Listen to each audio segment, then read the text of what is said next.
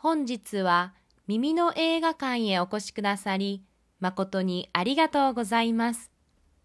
館長より皆様にご案内申し上げます。ただいまより、おはよう、おはよう、上映いたします。チケットをお持ちのお客様は、スクリーンまでお越しくださいませ。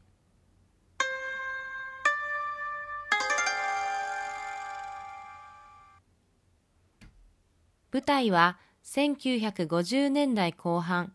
東京多摩川沿いの新興住宅地。そこにはよく似た一戸建てが隣の家とぴったり並んでいます。この新興住宅地に住む子供たちは大相撲に夢中です。しかし自宅にはテレビはなく、近所の若いカップルの家に上がり込んではテレビを見せてもらっています。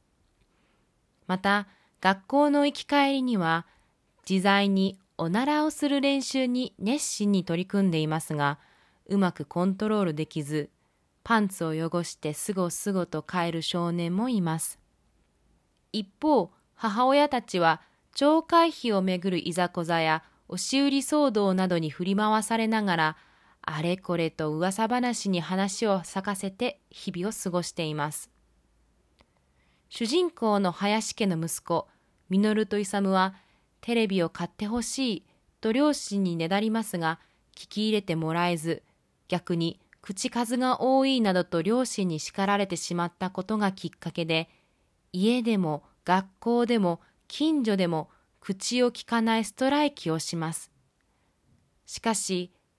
家では学校に持っていかなければならない給食費のことを親に伝えることができず、学校では教師に刺されても一言も答えられません。やがて心配した教師が林家のもとに家庭訪問をしますが、叱られると思った稔と勇は勝手口から家を抜け出し、夜になっても戻りません。やがて知人の青年平一郎に連れられて、しおしおと帰ってくると、廊下には父が買ってくれたテレビの箱が置いてあるのでした。びっくりした稔と勇はすぐに口を開き喜びます。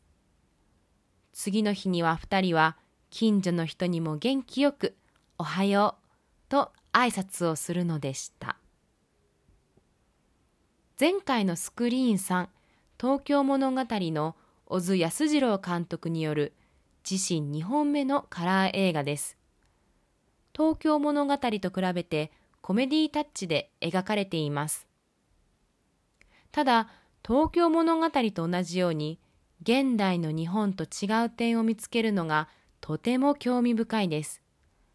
例えば、家のドアは鍵をかけておらず、勝手に近所の人がごめんくださいと他人の家に入れるのが面白かったです。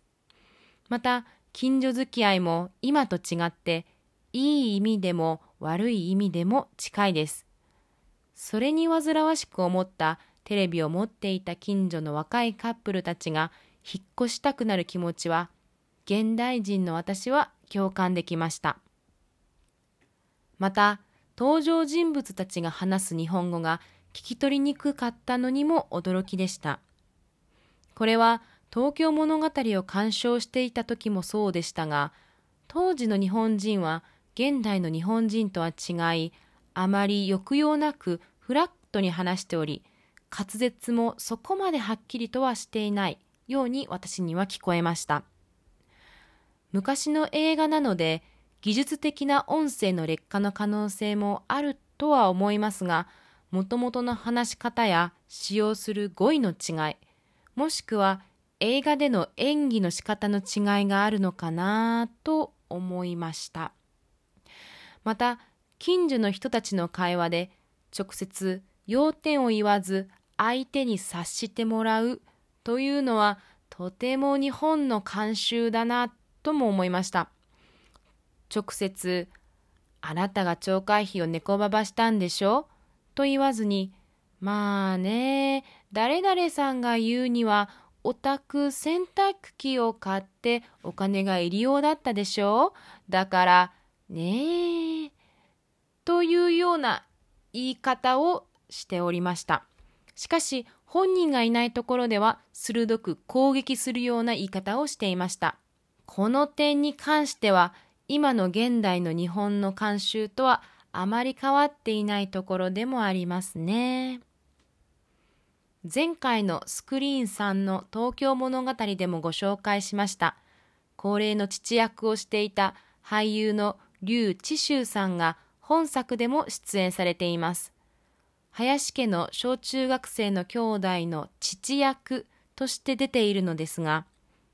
その姿があまりにも若く、てっきり私は東京物語の方が後に公開されたものだと勘違いするほどでした。劉智秀さんの年齢のカメレオンぶりに驚きました。また、こちらも東京物語に似て、心が冷たい長女役をしていた杉村春子さんも出演されていました。本作でも、いつも近所の問題の火種を作っている厄介なおばちゃんの演技が冴え渡っていました。林家の兄弟、実と勇の掛け合いがとても可愛らしかったです。弟の勇が兄の実を好きで慕う様子、二人の仲睦まじい演技にほっこりでした。その子供たちは本作で親たちに大人は無駄なことばかり話していると批判しますが、大人たちはその無駄なところがコミュニケーションにおいて統括油のような役割をしているんだよと話していました。私は子供の頃、そのような疑問は思いつかなかったので、ミノルとイサムは周りの大人のことをよく観察しているのだなぁと思いました。また、確かに一見無駄に見えるであろうことも実は大切なことでもあると気づきました。例えば雑談ですと、文字の通り雑なお話、あまり中身が詰まっていないようにも見えますが、雑談をすることが会話相手の緊張をほぐす時間だったり、気楽に相手と一緒に過ごす時間を持つことができたりします。本作の当時の近所付き合いを私は正直邪険に思っていましたが、そう考えると当時は近所の人の交流をとても大切にしていて、近所付き合いを良くするために雑談を頻繁にしていた慣習だったのだと気づくことができました。映画おはよう2021年6月25日金曜日現在オンラインでは Amazon プライム、Unext、Hulu などでご鑑賞いただけます。60年前の日本の喜劇でクスとなりたい方、頭を空っぽにして楽しみたい方は、ぜひご覧になってください。最後に、耳の映画館スコア。子供たちの勇気あるストライキ映画で星4つ。